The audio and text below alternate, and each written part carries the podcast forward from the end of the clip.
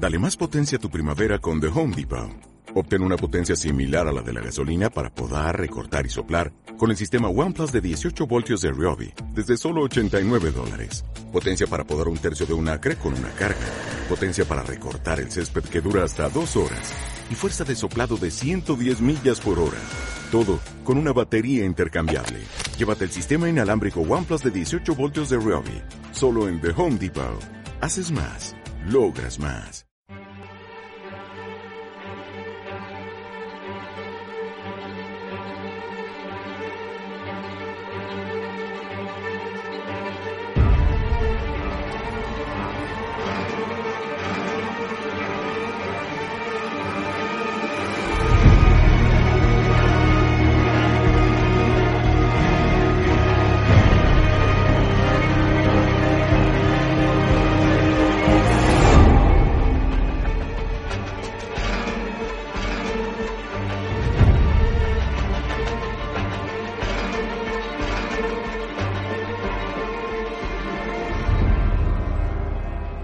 Todos y todas, sed bienvenidos a la tertulia zombie de Walking Dead, el podcast en el que comentamos la serie de zombies de AMC. Yo soy María Santonja y desde su confinamiento tengo acompañándome a mi querido amigo Richie Fintano. Pues aquí estamos, una semana más, aquí disfrutando de lo bonita que es la casa de uno y lo cómoda y divertida que puede llegar a ser. Aquí seguimos en España en estado de alarma, eh, no sabemos por cuánto tiempo, que llevamos cinco semanas, seis semanas, yo ya no sé ni cuánto tiempo Sí, estoy encerrada en casa. Mis salidas han sido dos veces a la farmacia y dos al supermercado, una vida apasionante. Y, y nada, aquí haciendo ejercicio en casa, jugando a videojuegos, a, es- a eso hemos llegado. Mm. Jugando a videojuegos eh, vintage y todo, ¿eh? O sea, yo estoy recuperando los, los videojuegos de, de mi época de jovenzuelo y, y la verdad es que está guay porque dices, es una es la típica... Ayer se lo estaba explicando a mi mujer que le decía eh, que también se estaba mirando a ver alguno de estos y le dije, mira, si no lo haces ahora, no lo vas no a lo hacer vas nunca. a hacer, claro. Pues ¿sabes por qué? Porque ese es el tipo de cosas que cuando las estás haciendo Tienes cargo eh, de conciencia. Efectivamente, estás diciendo, "Joder, estoy aquí jugando esta, esta cosa cuando tengo mil millones de cosas que hacer y tal. Pero ahora no hay ningún cargo, porque como tienes tanto tiempo para hacer todo, yo como casi todo el día tengo poco que hacer, pues digo, pues aprovecho ahora, que es lo que más me, me apetece en realidad. Pues sí, la verdad que hay que verlo desde ese lado positivo, por lo menos aprovechar para hacer ese tipo de cosas. Yo nunca he sido especialmente videojuegos y los estoy descubriendo en esta cuarentena y también el hacer ejercicio. Estoy haciendo yoga con una aplicación en casa que ahora está gratuita y probablemente cuando termine el plan gratuito acabaré comprándola porque me ha gustado mucho, que se llama Dog Down y estoy haciendo todos los días un poquito, aunque sea media hora. Y mira, yo qué sé, yo espero del confinamiento llevarme ese buen hábito más adelante. Así que ya veremos. Pero bueno, hoy hemos venido a hablar de otro apocalipsis, y no el que estamos viendo, y es el apocalipsis de The Walking Dead. Eh, como sabéis, eh, nos despedimos de la temporada en este episodio 15 porque el 16, que era realmente cuando estaba previsto que cerrara la temporada, como cada, como cada año, eh, pues no se ha podido terminar a tiempo por culpa del maldito coronavirus. Y nada, tendremos que esperar a cualquier día de estos que nos lo puedan estrenar. Yo entiendo que en verano o igual nos lo ponen justo ya para el regreso en septiembre, octubre. No sabemos muy bien cómo, cómo lo van a hacer. Pero el caso es que, bueno, pues que nos tenemos que despedir de- por el momento de Walking Dead. Y es un poco una despedida agridulce porque este episodio en sí, el 15, a mí me parece que está bastante bien.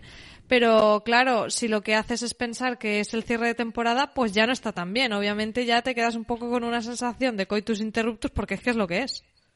Sí, o sea, creo que va un pasito por encima del cliffhanger, porque es brutal, pero claro, se sobreentiende por, por lo que estamos hablando, de que al final no se, no, se suponía que no era el cierre de temporada. Si fuera este cierre de temporada pensado desde un inicio, nos estaríamos cabreando ahora muchísimo en plan, joder, la serie cómo nos ha dejado, madre mía, qué tramposa y tal y cual.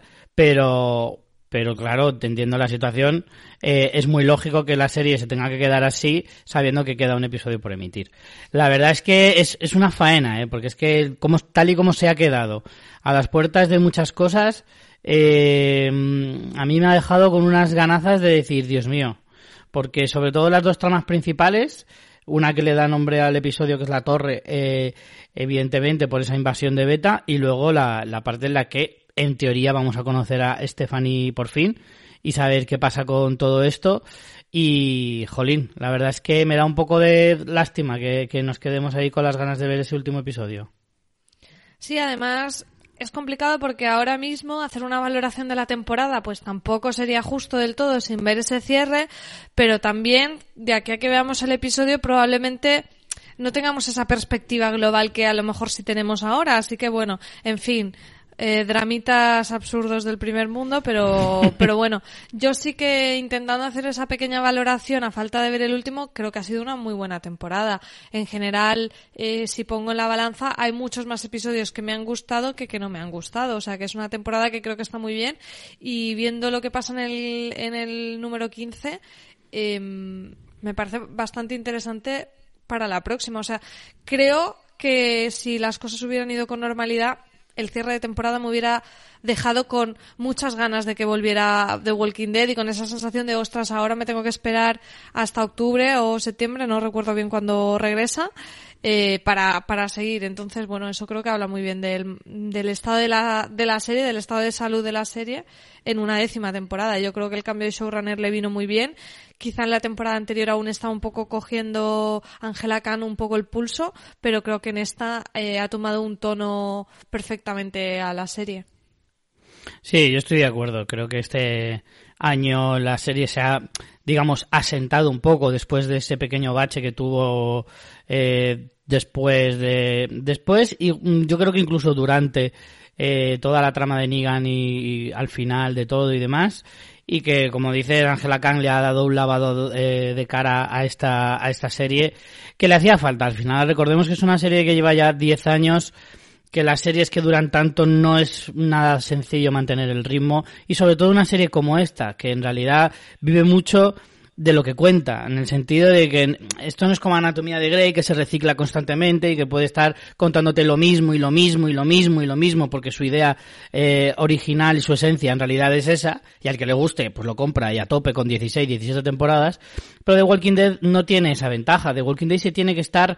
Eh, buscando cosas originales constantemente, tiene que estar eh, sacando nuevas, eh, nuevos misterios, nuevos personajes, un montón de cosas que, que a fin de cuentas es bastante más complicado, teniendo en cuenta además la forma de rodar, eh, los escenarios, etcétera, etcétera. Es que no nos damos cuenta de, de que The Walking Dead es muy, muy complicado. Imaginaros que Perdidos hubiera durado 10 temporadas. O sea, el sobreesfuerzo que eso representa para, la, para los creadores de series es mucho más alto que otras series, como por ejemplo las de comedia, que no se tienen que tampoco comer mucho la cabeza para ir avanzando temporadas y temporadas. O sea, al final es que hay que también poner un poquito en valor el hecho de que llegar a 10 temporadas y tener un, un alto nivel, porque The Walking Dead siempre ha tenido un alto nivel, aunque haya tenido altibajos, eh, es un mérito impresionante. Vamos, al menos para mí. Bueno, pues dicho todo eso, esa valoración, vamos ya con este episodio 15. Título original, Richie ya lo apuntamos, The Tower, en español La Torre, emitido en AMC el 5 de abril y en España a través de Fox España el 6 de abril. Y yo querría empezar con la trama de Juanita, que ya sabemos que su nombre es Princesa, que a mí me ha gustado mucho. Creo que es un personaje que le puede venir súper bien a la serie, que le puede dar un toque un poco más distendido, ¿no? Que a lo mejor a mí ya lo sabes, ¿no? Que los susurradores ya me parecen un poco intensitos y cansinos de más. Entonces creo que un personaje como Princesa eh, le puede venir súper, súper bien a la serie para equilibrar un poco eso, ¿no? Que está bien que no nos pongamos ahí intensos y tengamos drama, pero a ver, es una décima temporada, una undécima la próxima que regrese. Mm, estamos hablando de una serie de zombies. Mm, un poco de tranquilidad, ¿no? Hmm. Sí, yo creo que sí. Además, creo que la serie, teniendo en cuenta que es una serie de zombies, se puede permitir el lujo de tener un personaje muy excesivo como este. Cosa que normalmente no ha tenido. Es decir, salvo eh, Eugene, el cura Legañas, personajes que son muy pintorescos y que dentro de lo que cabe tampoco son, o sea, son más porque son bobos que porque sean muy, muy exagerados o estrambóticos. Sin embargo, un personaje así de vez en cuando no está mal, porque aparte, te decir una cosa, personajes así existen en la realidad, por mucho que aquí lo veamos con el pelo lila, un, un abrigo rosa y una gafa de molona, y, y, tal, personajes así los hemos visto en un millón de series porque al final refleja mucho lo que es la sociedad, que personajes así locos eh, hay en, en, la vida real. No, no, no, es, no es una caricatura ni un dibujo animado tampoco. Por lo tanto, eh, a mí me cuadra y me gusta. Yo estoy contigo, me ha gustado mucho también esta trama. Eh, entiendo lo que se habla, lo que, lo que nos comentaban en la semana pasada, de que es un personaje muy odiado en los cómics yo creo que en realidad es, va un poco por lo que estamos diciendo, ¿no? De que como es un personaje tan pasado y tan eh, exagerado, eh, quizá eh, te puede llegar a chocar eh, y porque también al final es un poco eh, metepatas, como se dice en mi familia. ¿Sabes? Es como no, hace más que cagarla y cagarla y cagarla y es un poco lo que al principio veíamos en el cura de Gañas, pero la cuestión es que el cura de Gañas hacía comedia involuntaria sí. eh, y, y, aquí es voluntaria, por lo tanto hay una diferencia. Sí, sí, es una buena comparación la de Princesa con el cura. Eh, a mí me gustó mucho además la actriz, Paula Lázaro, me parece que tiene como ese tono perfecto que, que le ves mm. bondad, pero a la vez eso es una metepatas como estabas comentando. Me encantó que me, me meaba de la risa en el momento en que dice, Estoy usando princesa porque reina me parece demasiado pretencioso. Y contraplano del rey Ezequiel ahí en plan, ajá, me pareció fantástico. Y además, eh, una cosa que me gustó mucho de la trama es que acuérdate que estábamos hablando de este grupo como improbable de Yumiko, Ezequiel y Eugene, pero que de repente al coincidir con Princesa tienen mucho sentido porque si te das cuenta, Yumiko ejerce un poco ese, ese carácter más rudo, responsable, un personaje, o sea, ese papel que probablemente en otro momento de la serie hubiera sido Michonne, claramente, pero ahora con Michonne mm. desaparecida, ella coge ese rol en el grupo. Y después tenemos por un, a, a Eugene y a Ezequiel que los dos empatizan con Princesa, cada uno por un motivo. Por un lado, porque Ezequiel entiende esa parte de locura de Princesa, y, y, mm. y se, se, ve identificado con ella y después Eugene también entiende esa parte de metepatas, de, de mentir porque no te quieres sentir solo. Entonces, al final es un trío que para, para que en el momento en que se encuentran con Princesa le da mucho sentido a la trama y me encantó cómo estaba presentado porque está muy bien justificado el primero el recelo de Yumiko y que después los otros dos como que le den un poco de tregua a la chica para que al final Yumiko acabe viendo como esa bondad en ella, por mucho que sea un poco mmm, torpe y, y, que haga varias cagadas, ve mm. que en realidad no tiene mala intención y es buena gente y que bueno, pues que sí, que está un poco loca, que lleva un año sola, que pues hace eso para intentar estar más tiempo con ellos. Entonces me encantó, me encantó, o sea, me pareció muy acertado la manera de presentártelo justo con estos tres personajes como interactúan con ella. Sí, sí, la verdad es que ahora visto a posteriori, tanto que nos metíamos con los guionistas de la serie y su sombrero de los nombres, eh, sacando para hacer este grupo improbable, como decías, eh, sí que es cierto que ahora le encuentras algo más de sentido, porque pero al final da la sensación de que ha sido un poco, ya no con un sombrero con nombres, pero sí decir, a ver, Decidme, eh, en la sala de guionistas están ahí, decidme un personaje escéptico. Bueno, pues no sé, yo creo que Aaron podría ser un poco escéptico. No, es demasiado bueno. Pues pon a Yumiko. Yumiko es bastante, refunfuña bastante. Bien, bien, me vale, me vale. Otro que pueda ser así bonachón, pero qué tal, pues Eugene, Eugene, claro, claro, claro, Eugene, Eugene entra. Vale, y otro, otro más que tal, o sea, tiene que ser algo por el estilo porque si no, no le veo tampoco mucho sentido el de meterlos a, a, los tres, si no es por lo que tú dices, de que cada uno con su eh, forma de ser eh, podría aportar a esta trama, eh, todo enfo enfocándola directamente hacia, hacia el personaje de, de Princesa. Y... ¿Te oliste lo del campo de minas cuando entraban? Yo me lo oí de primeras, sí. yo digo, esta venga sí, a contar sí, los pasos. Madre sí, porque tampoco tenía mucho sentido que lo hiciera si no era por eso. O sea, que en realidad sí que era como, vale, esto va a ir por aquí. Que no pasa nada, ¿sabes? Hay ciertas ah, cosas no, no, no, en la serie ya que aunque te las huelas, porque tampoco es un gran giro de guion que digas, Dios, ¿cómo se veía venir? Y que tampoco no, tampoco es una que... cosa así. A mí me parece como una cosa muy... Eh muy mala de nuestros tiempos, que es que todo se analiza solo en base a la trama y que la trama tenga giros y que sorprenda. Y a veces nos olvidamos que una obra audiovisual no es solo trama, ni siquiera un guion es solo trama. Ya no te hablo solo de que eh, hay muchos más aspectos de una serie como una realización, una dirección artística, unas interpretaciones, una fotografía y millones de cosas, sino que a nivel de guion, el guion no es solo trama. El guion es trama, es subtexto, son diálogos, son muchas cosas y a veces parece mm. que lo único que importa es es que esto se veía venir o es que este giro o es que este cliffhanger y es como... Mm, por eso te digo que a mí esta, esta historia me gusta porque tiene mucho subtexto y tiene mucho de conocimiento de los personajes, independientemente de la trama. La trama realmente es, pues llegan allí, la otra, eh, en vez de llevarlos directamente al garaje, les da una vuelta para pasar más tiempo con ellos y como es una metepata, la va cagando una vez detrás de otra. Primero se le escapan los caballos y luego la mina y no sé qué. Vaya, la trama tampoco tiene mucho, pero cómo está contado, como el, el bagaje que te deja luego, es lo que me ha gustado. Me dio una pena lo de los caballos, tío. Porque es como, el pobre caballo se escapó, pisó una mina y, muerto. y es como, ojo, qué lástima. Pero, pero sí, sí, estoy de acuerdo contigo. Estoy de acuerdo contigo en, eh, lo de que al final parece que solo le damos importancia a que te deje eh, todo el rato. La, que aparte, una serie tampoco tiene la obligación de estar constantemente sorprendiéndote ni tampoco estar constantemente dejándote el culo torcido. O sea, vamos a ver, hay más cosas. Te puedes divertir, eh, eh es lo que tú dices, o sea, son diálogos, es el, el propio ritmo el ritmo de la serie, de, la narrativa, que también te tiene que acompañar, te tiene que gustar. En fin, que lo que tú dices, que son muchas cosas. Y en este caso, eh, claro, al principio estaba lo de las minas, eh, sí que es cierto que el personaje, lo, que sí que corre riesgo, eh, el personaje de, Princesa, es de acabar siendo demasiado cargante. O sea, en ese sentido, la serie tiene... que lo exploten demasiado, que, que, nos cansen de él.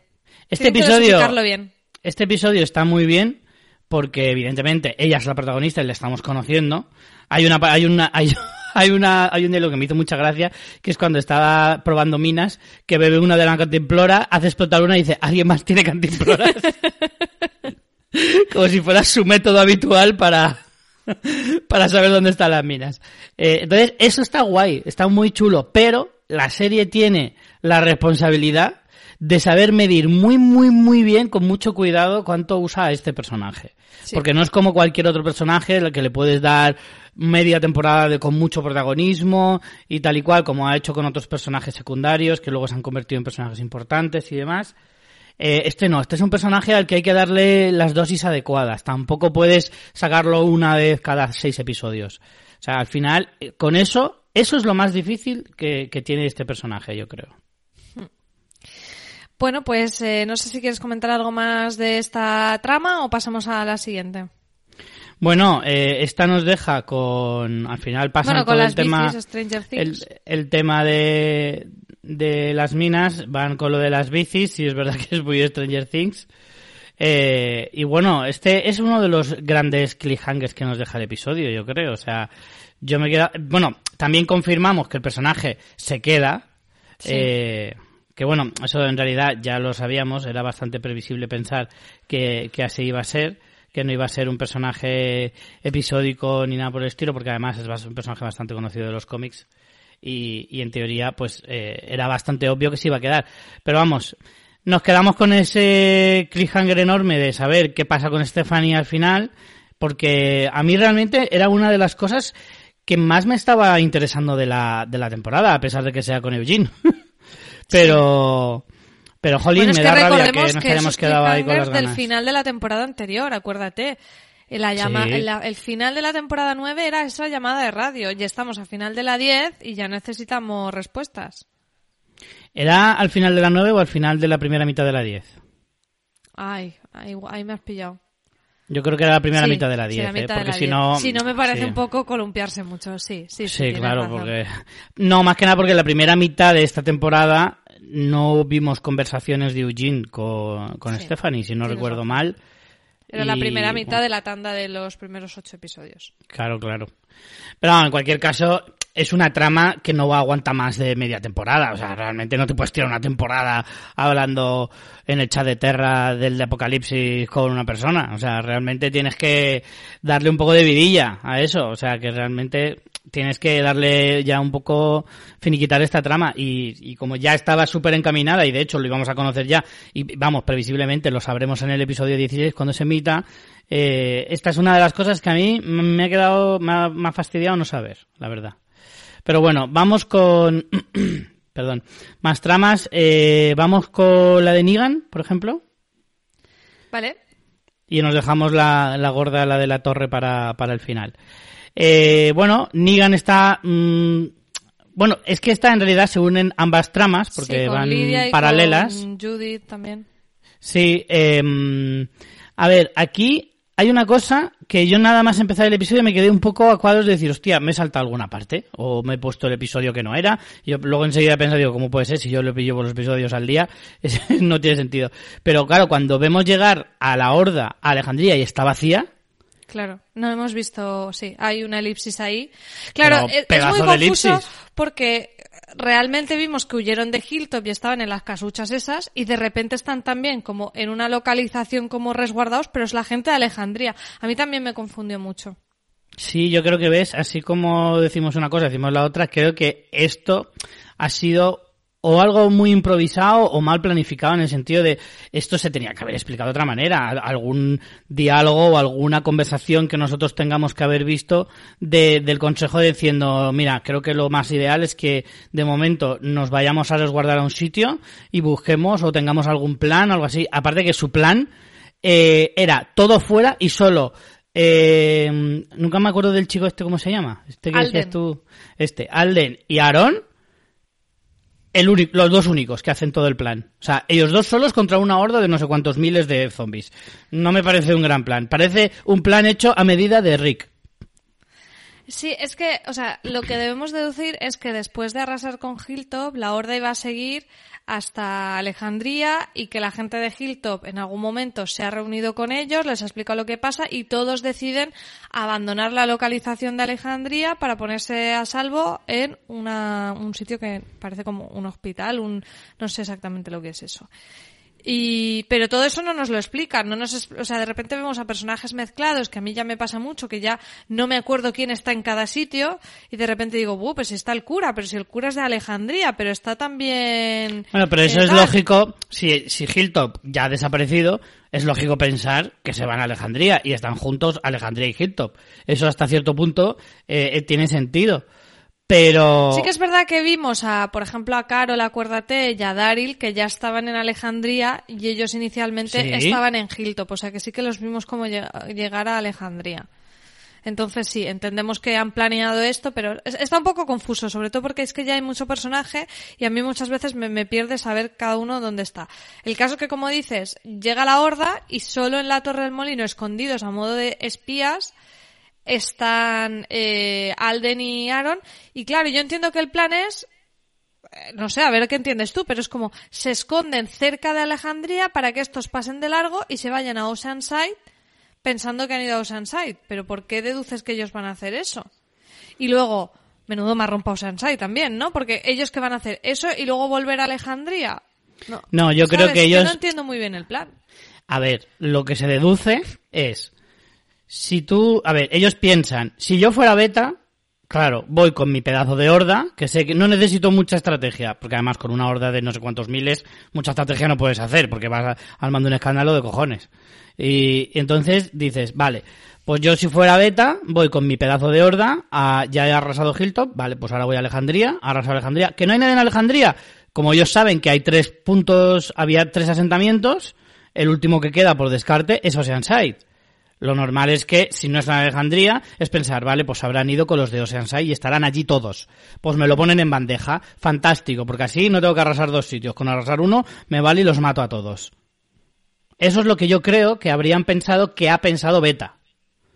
Pero claro, en realidad es un pensamiento tan, tan simple que es lógico que Beta diga, esto es demasiado fácil, me, estos son más Claro. listos y, y me están poniendo alguna trampa. Es muy lógico porque es que en realidad lo que estás poniendo es eh, muy sencillo.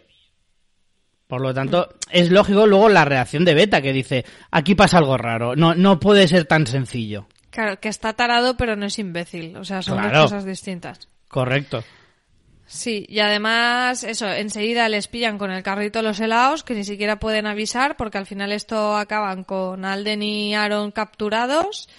Eh, y bueno. Pero lo que no entiendo, lo que no entiendo es si efectivamente ese era el plan, y están todos los de Alejandría, pero claro, lo lógico sería que estuvieran en Oceanside y les, y les tendrían una trampa para intentar cargárselos, porque es que la idea es que los tienen que matar, que dejan, que tienen que dejar de huir, porque además Beta no es como Alfa.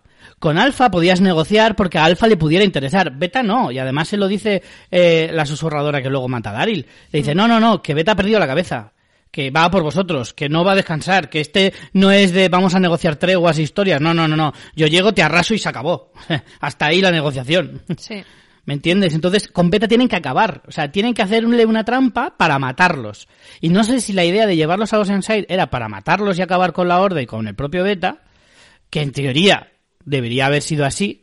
Pero, si es así, ¿cómo lo hacen si son cuatro matados? Claro, es que yo tampoco acabo de entenderlo. Entiendo que es algo que se resolvía en el 16, pero bueno, igualmente el plan le sale mal porque acaban rodeados por, por la Horda eh, y como dices, con un beta que está un poquito más cabra cada día y que me da muchísima pereza. Me he quedado con ganas de que en el 16 se carguen ya de una vez a beta porque yo ya estoy un poquito mm, harta de susurradores. Creo que es el momento de finalizar con esta trama. Lo que pasa es que no tengo ni idea de cómo lo pueden hacer. Como dices, es que no entiendo cómo van a poder acabar con ellos. Bueno, eso es bueno. O sea, que, que, que, la serie te tenga tan perdido para que tú no sepas cómo va a acabar, es que luego al final te puede acabar sorprendiendo. Eh, pero en cualquier caso, sí que es cierto que la trama de los susurradores tiene que llegar a su fin ya en este episodio, porque es que ha llegado a un punto en el que no es creíble, que es que ya no hay ni un puto susurrador que diga, esto ya no merece la pena. Que también es para decirles, vaya, vaya, tarde hasta, mucho has tardado en darte cuenta de que por alguna razón ser un susurrador no es ningún chollo. Pero bueno, pero bueno, pasando de ese tema, eh, al final se han dado cuenta de que como suele pasar, cuando tienes a un dictador, el que viene después a veces es casi peor. Es peor, sí, sí, sí, es una, es una buena analogía. Eh, bueno, en esta casa se reúnen todos, como decías, está Negan con Lidia. Lidia que está, pues al final acaba de perder a su madre, por muy alfa que fuera. Eh, hay una pequeña escena en la que va Judith primero a consolarla porque es que esta niña es nuestro personaje favorito. Una cosa que estoy haciendo en el confinamiento es volver a dibujar, Richie. Hacía mucho que no dibujaba y a mí me gusta mucho. El otro día me hice una Dolores de Westwall, muy chula, te la tengo que enseñar. Eh, bueno, muy chula, muy chula hacerla. Tampoco me quedó tan bien, pero, pero, pero, pasó un rato. Chula, chula es la experiencia, no el resultado, ¿no? Claro. No, está guay, pero no se parece. Y mi siguiente dibujo que tengo planificado, que este fin de semana lo voy a hacer sí o sí, es una Judith, porque eh, me gusta hacer personajes que me, que me molan y, Judith la tengo últimamente muy presente. Ya me he bajado una foto que me gusta, que es la de cuando se presenta el personaje en el salto temporal, ¿recuerdas? Allí en el bosque. Y voy a, voy a hacer el dibujito. Y te lo decía porque Judith es que me encanta. Y aquí es como el personaje, como que ella pese a todo, y aunque ha nacido en el apocalipsis y pudiéramos pensar que eso la ha hecho más desnaturalizada, al contrario, tiene mucha más humanidad y empatía que muchos de los otros que vivieron como los dos mundos. Y mm. aquí ella va a preocuparse por Lidia porque al final mm, no deja de haber perdido a su madre, ¿no? Y también como Lidia le contesta de, bueno, no todos tenemos la suerte que tú con tu madre. Y, y también hay mucho subtexto en esta escena porque, claro, al final inevitablemente Judith piensa que su madre anda por ahí y que podría tener un destino como el de Alfa, ¿no? Entonces me gustó mucho eh, también esa escena porque me gustan todas las escenas en las que sale Judith, pero también entiendes un poco todo lo que pasa después con Judith y, Daryl porque entiendes que la niña acaba de ver como otra niña ha perdido a su madre y es inevitable que ella, sin saber el paradero de Michonne, se le pase por la cabeza que la puede perder también. Yo sí, la verdad es que está muy chula la escena. Eh, yo hay una cosa que me di cuenta durante el episodio eh, y es que abordaron muy poquito el tema de que Judith acaba matando a un ser humano, o sea, a un humano vivo, mejor dicho, ¿sabes? Y de ese tema no se llegó a hablar nunca. Ella no lo ha hablado con nadie. Y eso es una cosa que a mí me hubiera gustado ver. Me hubiera gustado ver una conversación con Carol, o una conversación con el propio Daryl, o con alguien, y que ella le dijera, es que mate un susurrador, porque una cosa es matar zombies y otra cosa es matar humanos. Entonces, eso al final, eh, te tiene que tocar, que al final, no olvidemos, es una niña de 10 años, ¿sabes?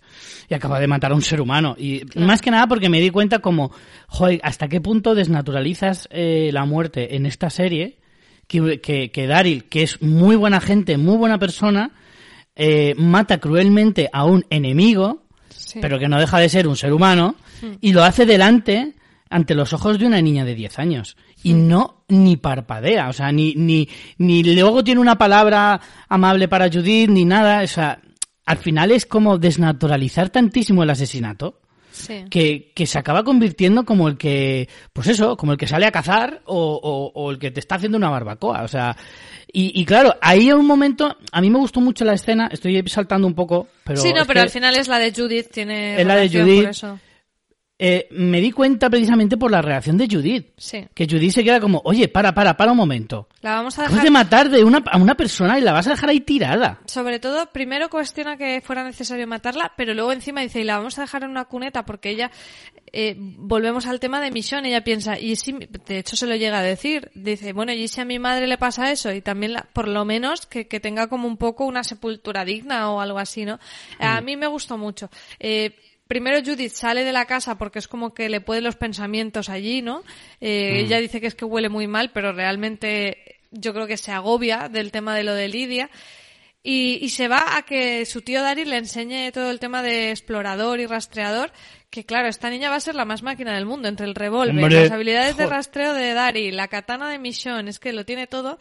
Y, y es lo que dices, con Daryl tiene esa relación, no creo que Daryl en sí sea malo, sino es la son como los caminos que han vivido cada uno y, y, y al final Judith al, al ser ese su día a día es como que lo ve con otros ojos y, y me gustó mucho y también me gustó como al final cuando Judith le dice lo que le preocupa le cuenta lo de que Mission eh, contactó con ella y se fue aunque si te fijas no le dice que es porque tiene una pista de Rick Sí. esa información se la guarda eh, No, por eh, lo mismo, eh, no sé, yo creo que se la guarda por la misma razón que luego le dice por qué no le ha dicho que su madre se había ido. sí, Dice, porque creo, ella piensa que si le dice que es por Rick, Daryl se pira. Claro. No, además es que es muy lógico que ella piense eso, es decir, no quiero que quedarme sola también. Ahora su figura más cercana es Daryl. Y, y lo que me gustó mucho también es la relación de Daryl con la niña, ¿no? Que no la trata ahí con condescendencia, sino que le dice, no le promete, dicen, no, hay cosas que no te puedo prometer porque yo no sé lo que va a pasar y no quiero mentirte. Y es ese punto de tratarla tampoco como una adulta, pero con un respeto también y no, sabes, muchas veces a los niños los tratamos de imbéciles y son Sí. niños, no imbéciles y con y menos con Judith, ¿sabes? Entonces, esa conversación me encantó. Cuando comparten escena también es verdad que Daryl y Judith es súper bonito, es que es, es maravillosa esta niña. Es maravilloso. Además es que hace buenas todas las escenas en las que sale, como decías antes, y es que también... Es que hace bueno... eh, Es como los futbolistas muy buenos, ¿sabes? Es bueno él y hace buenos a los demás. Esa analogía de fútbol, no, no sé si tú la vas a pillar, pero el que entiende de fútbol sabe a lo que me refiero. O sea, al final hace que eh, Daryl ya es bueno de por sí, pero es que en esta, en este diálogo también está impresionante. Porque es lo que tú dices, al final es el, es lo que rodea al personaje de Judith, hace que efectivamente Daryl se dé cuenta de que no es cualquier niña, de que no se le puede tratar igual que a los demás, y que al final, eh, incluso le dice más, le dice, tienes la responsabilidad de aprender, porque ahora tienes una gran familia, y dentro de unos años serás tú quien la proteja. Porque ya ve en Judith una líder. Yo es que Ve- creo que van a hacer spin-off de Judith y yo lo quiero y lo Por quiero favor. ver. Por favor, sería maravilloso. La serie, o sea, realmente AMC no puede perder la oportunidad de que ha creado un personaje genial y que no, no lo puede desaprovechar. Yo creo que siempre teníamos en la hablado- cabeza que con Carl era lo que iban a hacer, ¿no? Que el futuro era la historia Buah, de Carl y ya de repente... quisiera Carl Sí, sí, no, llegarle a la suela. a Quiero decir que creo que es lo que querían hacer y que a lo mejor ya no lo van a hacer con Carl, pero sí lo van a hacer con Judith, posiblemente.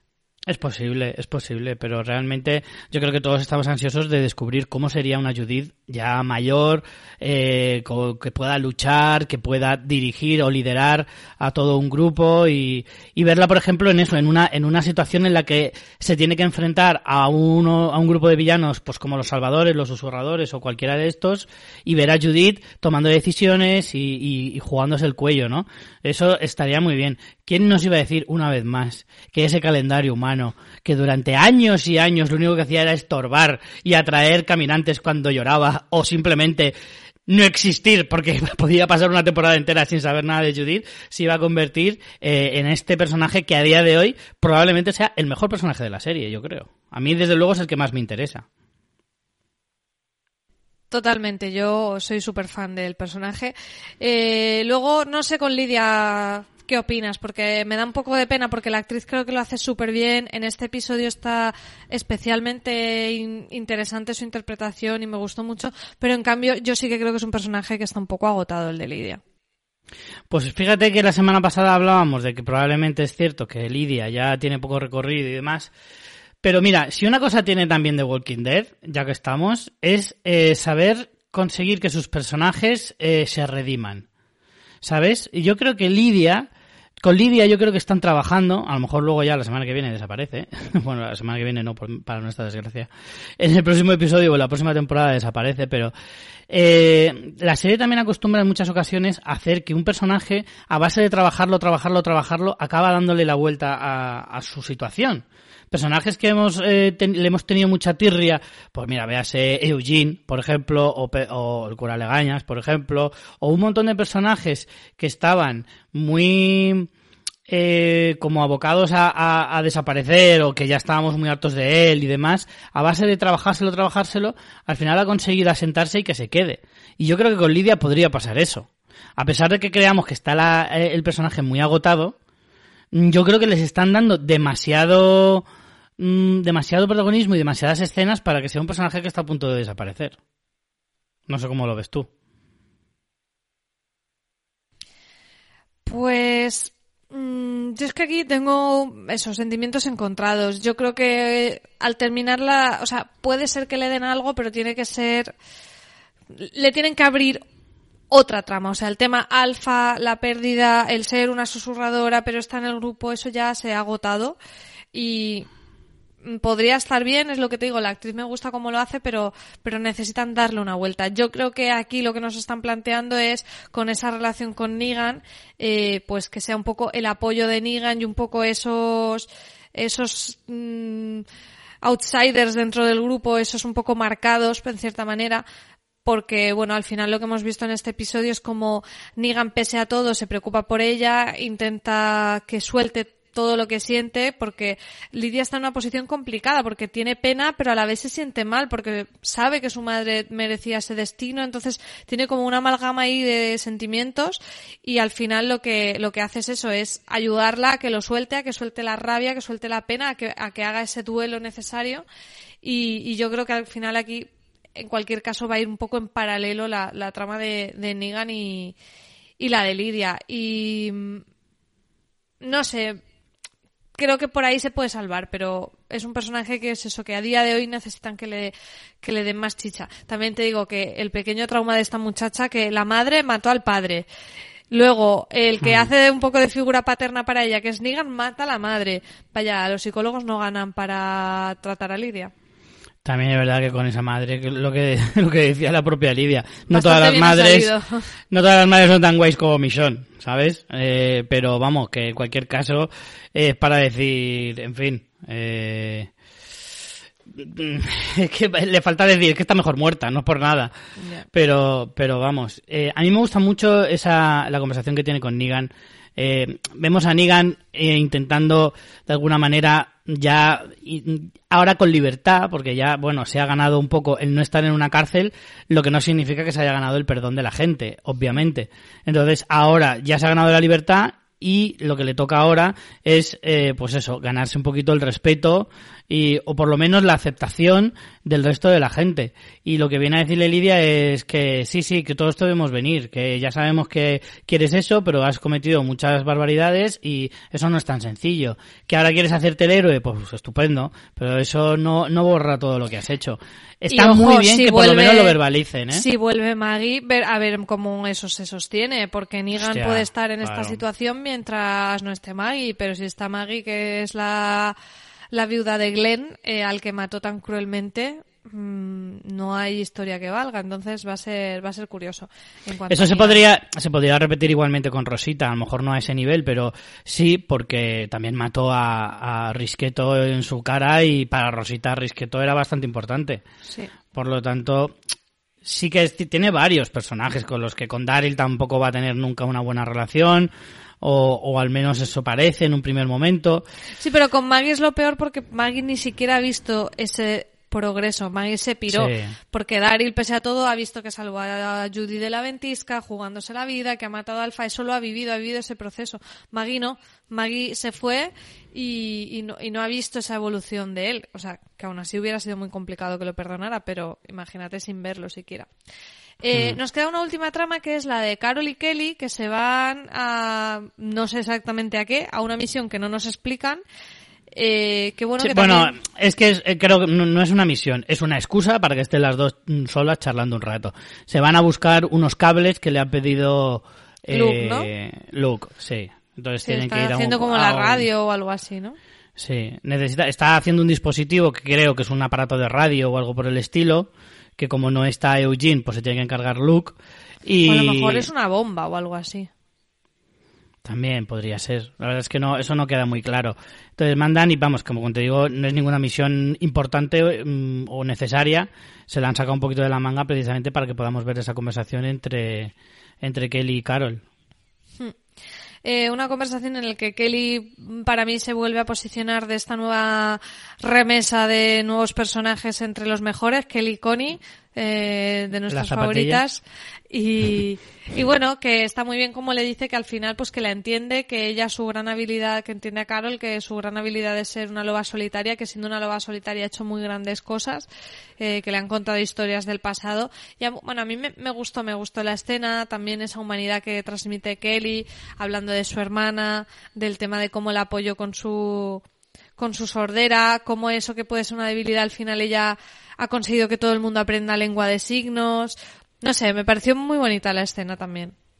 Que eso es muy bonito, ¿eh? O sea, el pensar que toda una comunidad se preocupa por uno de sus eh, integrantes y que se decidan eh, aprender lenguaje de signos para poder comunicarse tanto con ella como con su hermana eh, cuando reaparezca.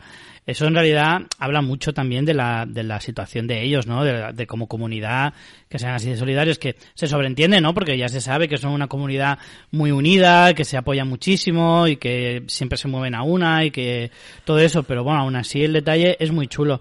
A mí la conversación me parece muy guay y además te digo más, yo creo que tiene como un puntito de la serie le habla al espectador también, como diciendo lo que le dice Kelly es lo que le está diciendo la serie al espectador. ¿Sabes? Como recordemos lo que era Carol. Hmm. Aunque Carol ahora Para todos esos que nos dejaron a- mensajes el, el episodio anterior diciendo que estaban hartos de Carol. Claro, entonces en ese sentido es como hagamos un poco también nosotros reflexión de, ojo que esta es Carol of Duty, ¿eh, chavales? Que lleva aquí 10 años partiendo la pana. Exacto. Así que daros un poquito cuenta de que, bueno, de vez en cuando patina, ¿por qué no? Pero, Todos somos pero humanos. vamos, exacto. Pues bueno, tal como está la situación, con Beta a las pu- puertas de ese refugio, eh, habría que ver mm, la salida que tienen. Realmente fuera tenemos, como decimos, a Carol y Kelly, a Daryl y Judith, eh, Connie, que está desaparecida, a lo mejor mm, reaparece o no, no lo sabemos. Maggie, que siempre sabemos que puede llegar a volver. Y Yumiko, Ezequiel, Eugene y ahora Princesa también, que podrían llegar a traer refuerzos con el grupo de Stephanie. No, no sabemos muy bien. Entonces, así se ha quedado el panorama de antesala del último episodio. Y, y nada, pues tendremos que esperar a no sabemos cuándo a ver cuán- cómo se resuelve. A mí, como digo, es un episodio que me ha gustado bastante. Si fuera un final de temporada, eh, me hubiera molestado porque creo que tiene que cerrar más.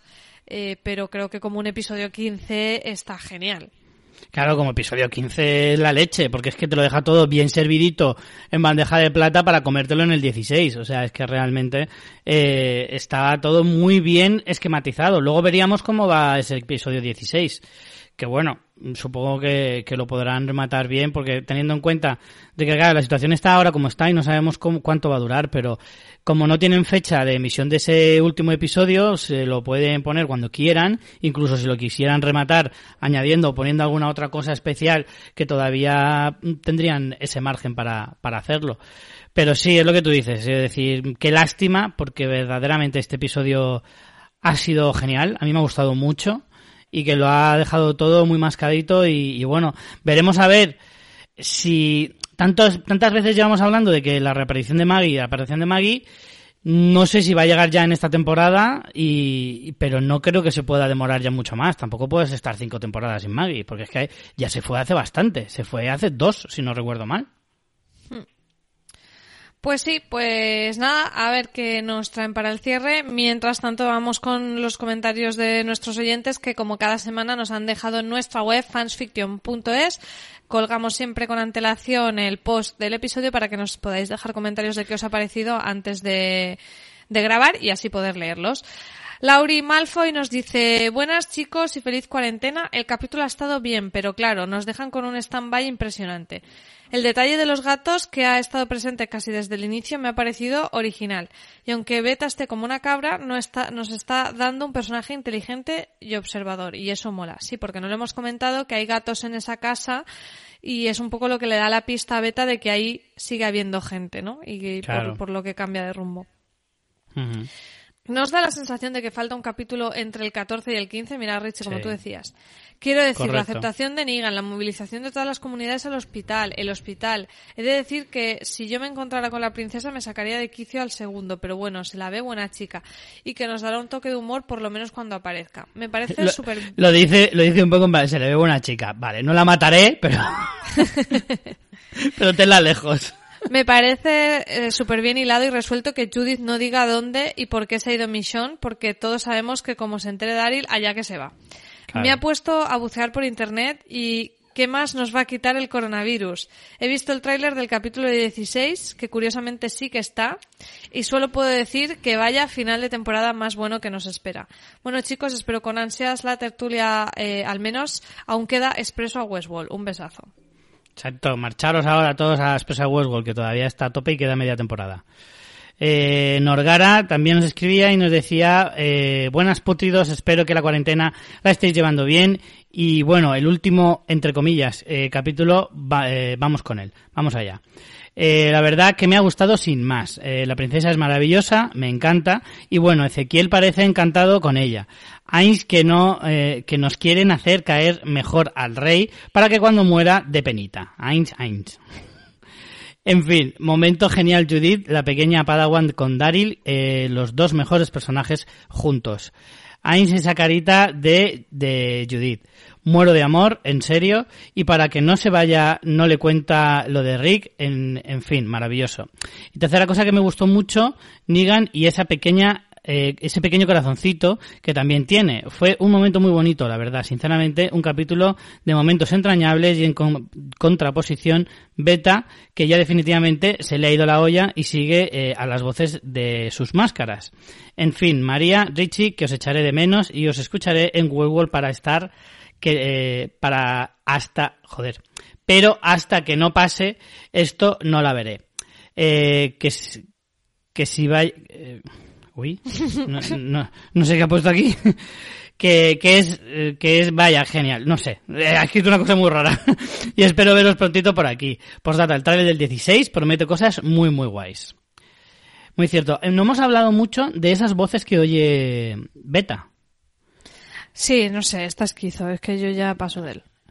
Claro, que por un momento, claro, te vuelves un poco loco, pues sabiendo que es beta, sabes que es que se le ha ido la olla definitivamente, pero que hay un momento en que uno de los zombies le habla directamente, que no es un susurrador, que es un zombie hecho y derecho.